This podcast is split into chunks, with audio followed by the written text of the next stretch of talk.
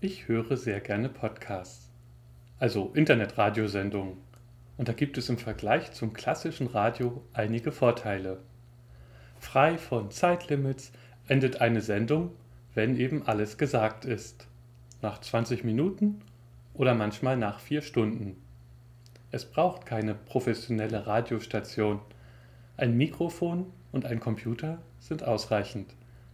Jeder Mensch, egal wo auf der Welt, kann einfach loslegen. Niemand ist erstmal mehr oder weniger geeignet, um alleine oder in einer Gruppe persönliche Ideen ins Internet zu sprechen. Es braucht nur etwas Vertrauen, dass andere Menschen Interesse zeigen und zuhören. Das Besondere bei diesem Format, obwohl ich die Menschen in den Podcasts nicht persönlich kenne, baue ich eine Beziehung zu ihnen auf und habe das Gefühl, sie zu kennen.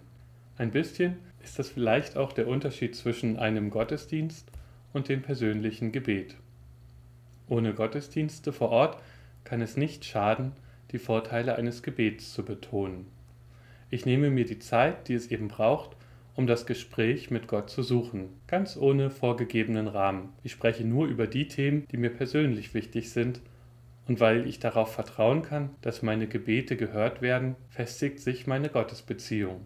Weil die Gottesdienste natürlich trotzdem fehlen, gibt es jeden Sonntag auf meiner Gemeinde-Homepage einen Gottesdienst als Podcast.